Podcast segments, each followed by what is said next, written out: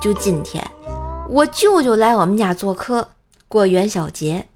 吃饭的时候，哎，我把虾头咬掉丢在桌上，我爸一声怒吼：“浪费啊！把虾头给我吃了！”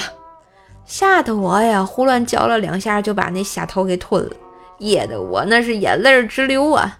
舅舅也哆哆嗦嗦着啊，然后把他扔掉的虾头夹起来看了看，放我碗里头，然后慢慢跟我说：“吃吧，孩子啊，别浪费了啊！” 我现在就想，还没出正月了吧？我是不是应该去剪个头？今天元宵节，嘛也不多说啊，都在那白团子里了啊！祝大伙儿元宵节快乐啊！